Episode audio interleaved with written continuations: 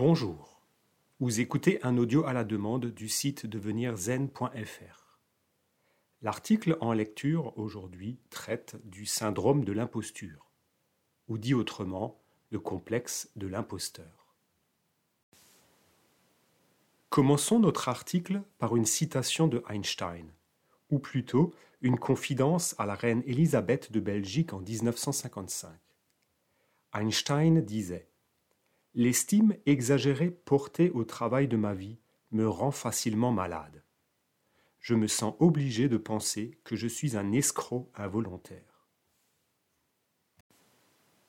Voici donc le complexe de l'imposteur. Vous aussi, êtes-vous atteint du syndrome de l'imposteur? Sans doute n'en connaissiez-vous pas le nom, pourtant il est assez commun. On peut écrire le syndrome de l'imposteur comme un doute maladif qui consisterait à rejeter ou nier toute réussite ou accomplissement personnel. Il n'est en aucun cas de la modestie. En clair, votre réussite est due à la chance ou à n'importe quel autre facteur extérieur, mais en aucun cas grâce à vous ou vos compétences. N'importe qui peut être atteint de ce syndrome, quelle que soit la classe sociale ou l'activité professionnelle il peut être seulement passager ou alors permanent.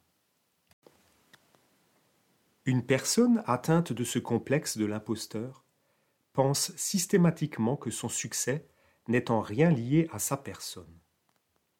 En effet, elle est convaincue que sa réussite ne résulte pas de ses compétences, de son travail ou mérite, mais plutôt d'éléments extérieurs comme la chance, les relations, le charisme, des circonstances exceptionnelles ou un bon timing.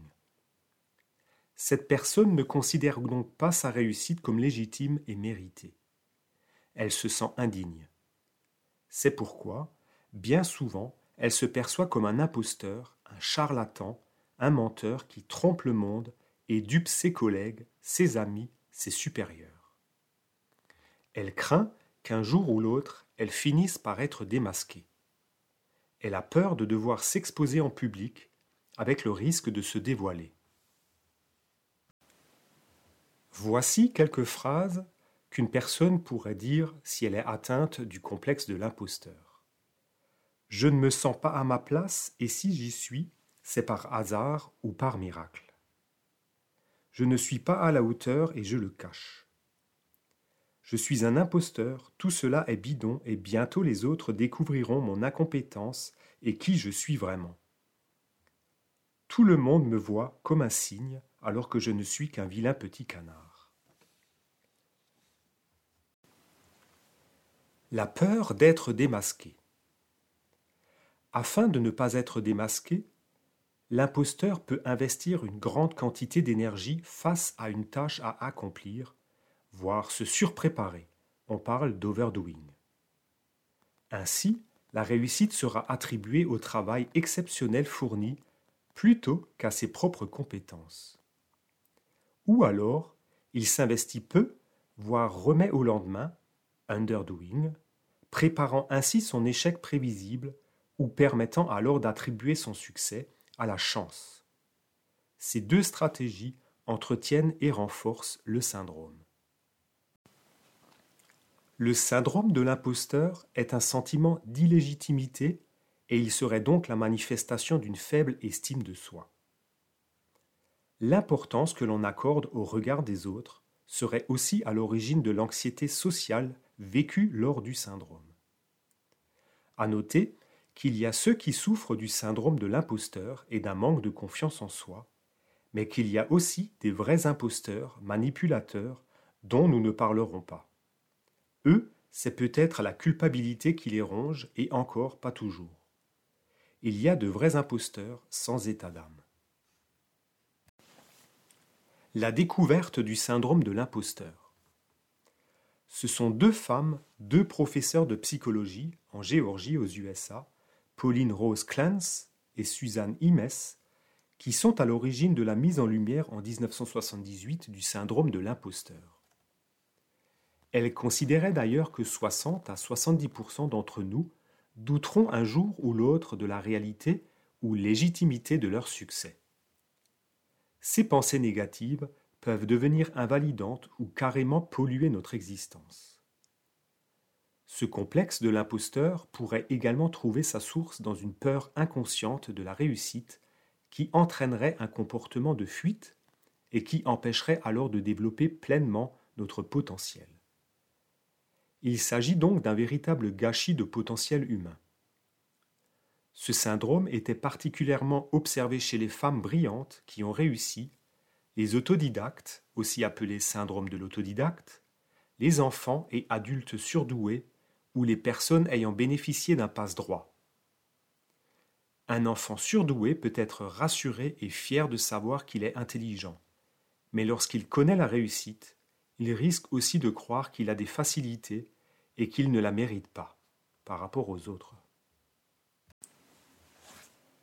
Dans un article Psychotherapy, Research and Practice, paru en 1978, Pauline Rose et Suzanne décrivaient la fâcheuse tendance des femmes brillantes à se saborder dans des moments clés de leur évolution, par manque de confiance en soi, au lieu de parier sur leur réussite future.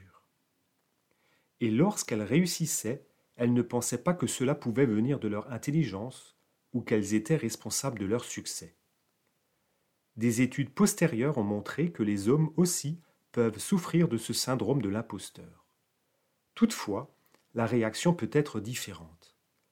Une femme qui se sent imposteur aura tendance à se surinvestir pour pallier au manque présumé, alors que l'homme adoptera plutôt un comportement de fuite et évitera toute situation susceptible de dévoiler ses faiblesses.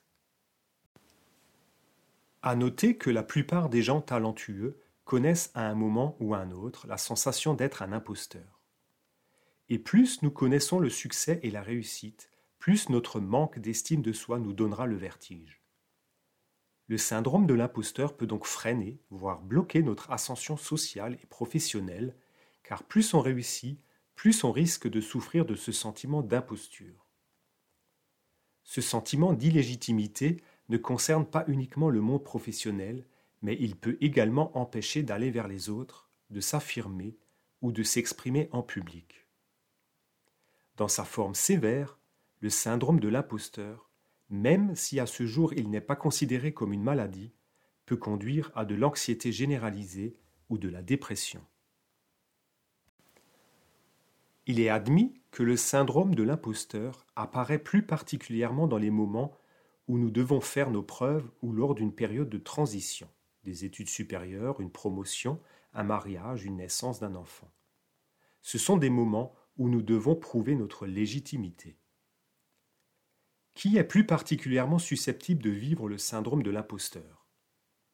Dans les années 70, l'étude conduite par Pauline Rose et Suzanne portait surtout sur les femmes. À cette époque, elles devaient se battre pour trouver une certaine légitimité dans un monde professionnel macho et elles assumaient difficilement leur réussite. Dans le monde professionnel, les hommes et les femmes peuvent souffrir de ce syndrome. Toutefois, on peut considérer que les femmes sont peut-être plus sensibles car moins soutenues. Ce complexe frapperait d'ailleurs jusqu'à 70% des gens à un moment donné de leur vie. Il semblerait que les personnes douées ou autodidactes seraient plus vulnérables. Imaginez un homme autodidacte qui parvient à un poste de direction et se retrouve entouré de jeunes collaborateurs provenant de grandes écoles. Imaginez une femme noire qui se retrouve dans une équipe exclusivement masculine et blanche. Le contexte culturel et familial a aussi son importance. Une personne qui accède à un statut social et professionnel considéré comme élevé peut avoir l'impression que cela ne colle pas avec son milieu d'origine, une famille modeste, un monde ouvrier. Cela peut aussi être une femme qui a vécu dans une famille où seuls les hommes étaient valorisés. Quelles que soient les raisons, le complexe d'imposture risque de provoquer des décisions dommageables pouvant conduire à une démission, un burn-out, un échec, un divorce. Voici quelques pistes pour identifier le syndrome d'imposture. Vous pensez que vos réussites sont dues essentiellement à beaucoup de chance. Vous acceptez difficilement les compliments et les éloges. Vous reniez ou avez l'impression de ne pas mériter le succès. Vous ne vous sentez pas à la hauteur des compétences que l'on vous reconnaît. Vous doutez de vos compétences lorsqu'on vous propose de nouvelles responsabilités ou lorsqu'on vous propose de diriger une équipe. Vous remettez à plus tard des décisions importantes car vous avez peur d'être démasqué et que l'on se rende compte que vous n'êtes pas à la hauteur. Vous prenez la fuite ou vous vous esquivez lors de moments importants où vous devez montrer vos compétences. Vous travaillez de façon excessive sans que cela soit vraiment nécessaire, ou alors vous vous fixez des objectifs élevés. Et enfin, vous enchaînez les formations et études diverses dans le but de vous persuader d'être enfin compétent.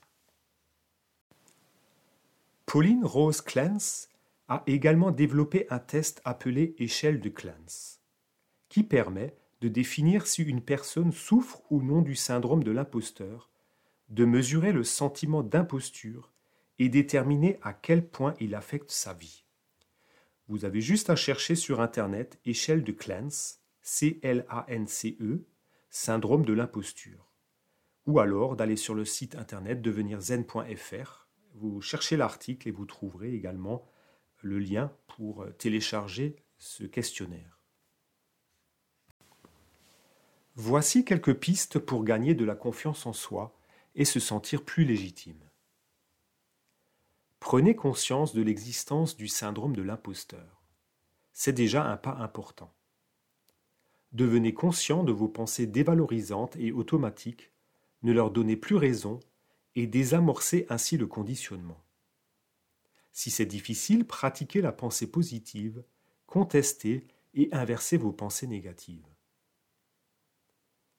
Ne considérez pas votre sentiment d'imposture comme ridicule ou à devoir cacher. Quand on en parle autour de soi, on comprend qu'il est aussi souvent vécu par les autres. Vous n'êtes pas seul. Vous avez vos propres perceptions, mais faites-les valider par votre entourage afin d'être plus objectif. Lors de vos réussites, apprenez à identifier les raisons propres qui ont conduit à ces succès. Prenez garde à la petite voix intérieure qui vous dénigre automatiquement, qui cherche à vous rabaisser et à laquelle vous donnez toujours raison. Acceptez que l'on vous félicite, que l'on vous aime, que l'on vous remercie et que l'on croit en vous. Fixez-vous des petits objectifs au quotidien et prenez conscience des efforts fournis et que vous en êtes capable. Acceptez d'être imparfait et luttez contre le sentiment d'inaptitude. Trouvez l'approbation en vous et ne cherchez plus la reconnaissance à l'extérieur. Soyez gentil et indulgent envers vous-même. Ne cherchez pas à vaincre à tout prix ce syndrome car ça lui donnait plus de force. Au contraire, laissez-le parler dans votre tête, mais ne le laissez pas entraver votre vie. D'après un dernier article de Pauline Rose, en 1993, elle affirme que la raison première de ce syndrome de l'imposture est sans doute le désir obsessionnel de chaque individu d'obtenir l'approbation des autres que l'on ne trouve pas en soi. La confiance en soi et la reconnaissance de ses propres forces et compétences sont indispensables pour ne pas souffrir face au succès des autres, plus riches, plus courageux, et ne voir que cela. Car tout ce qu'on ne valorise pas soi-même, on le projette sur les autres. Cherchez donc votre propre approbation intérieure et désintéressez-vous du regard des autres. Voici une citation de Marie-Sylvie Dionne du Huffington Post. Le complexe d'imposture nous apprend combien la reconnaissance extérieure peut s'avérer sans valeur aucune lorsque l'on ne se reconnaît pas soi-même. Pour terminer, notons que le complexe d'imposture, voire d'infériorité, semble un phénomène assez français. Nous éprouvons de la honte et croyons les autres meilleurs que nous nous ne nous sentons pas à la hauteur et notre manque de confiance nous empêche de voir notre vrai potentiel. Et lorsque nous connaissons des succès, nous faisons profil bas au lieu de le crier et de le fêter.